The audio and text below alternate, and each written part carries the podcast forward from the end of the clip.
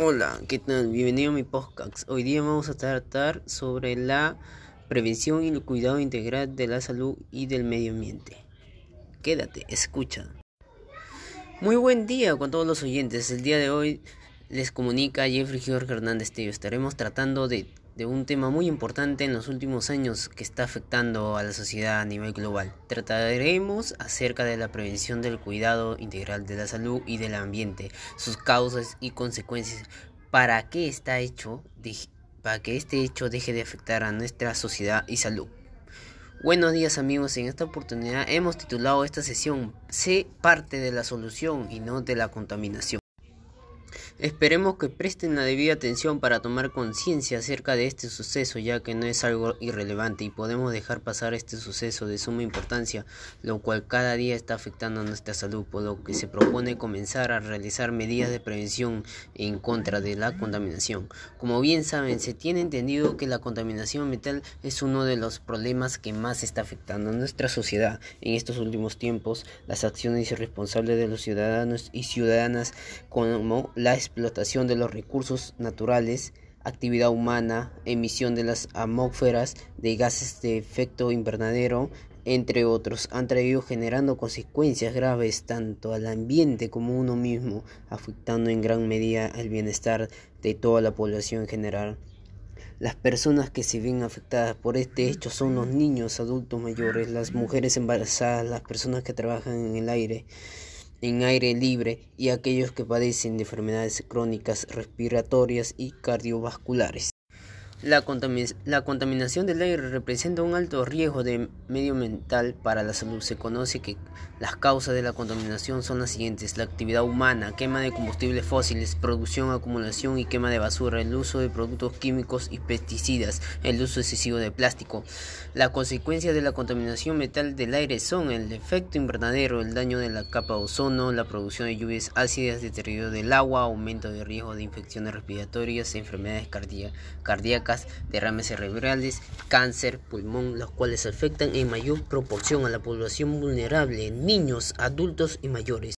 Acciones que debemos practicar para contrarrestar la contaminación, realizar prácticas cotidianas de actividad física que nos ayuden a superar enfermedades relacionadas con el estrés o la obesidad, ya que ayuda a reducir enfermedades, a suministrar oxígeno y nutrientes de los tejidos, ayudando a que el sistema cardiovascular funcione de, manera más eficaz cuando la salud cardíaca y pulmonar mejora.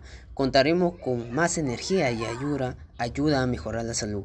Utiliza el transporte bioambiental. La bicicleta ya que ayuda a reducir los niveles de contaminación ambiental y sus niveles de monóxido y dióxido de carbono, hidrocarburos y otras partículas que favorecen a la contaminación del aire. Reciclar, reducir, reutilizar te ayuda a tirar menos basura, ahorrar dinero y ser un consumidor más responsable. Evitar comprar materiales que sean hechos de plásticos. Es porque la mayor parte de las bolsas de plástico no se reutilizan ni se reciclan y se cavan y cavan en los basureros en el mar. Muchas especies de animales son afectadas y miles de especies marinas mueren al año por este problema. La importancia del desarrollo sostenible radica que este consiste en velar por el mejoramiento de la calidad de la vida y de toda la vida humana, utilizando para esto solamente lo es necesario los recursos naturales. El desarrollo sostenible es una forma de desarrollo socioeconómico en que se asegura la necesidad presente sin comprometer la capacidad de las futuras generaciones para enfrentarse a las que serán sus propias necesidades. Acciones concretas para promover el desarrollo sostenible en mi ciudad de Pisco, en mi comunidad, controlar el consumo de agua en la higiene y riesgo y piscinas, incorporar dispositivos de ahorro de agua en grifos y cisternas, ducha rápida, cerrar grifos mientras nos cepillamos los dientes, afeitamos o enjabonamos, proceder el riesgo por goteo, regar, regar a primeras y últimas horas del día, reducir el consumo de energía en iluminación, usar bombillas de bajo consumo fluorescentes, compactas y LED Gracias a los oyentes que llegaron a esta parte de la programación, eso quería decir que le interesa el tema y que son ciudadanos conscientes de que hay un problema en nuestra sociedad que también está en nuestra mano para mejorar nuestro planeta. Difundamos este mensaje que es una gran importancia para toda la comunidad. Recuerden que no solo lo hacemos por nosotros, sino por nuestras futuras generaciones. Por ello es muy importante enseñar a los niños desde pequeñas, desde pequeños a cuidar el medio ambiente para que tengan una buena calidad de vida en su futuro. Continuación, le una pequeña reflexión y esperamos, y esperamos que le ponga en práctica porque todo esto que está ocurriendo no es algo trivial.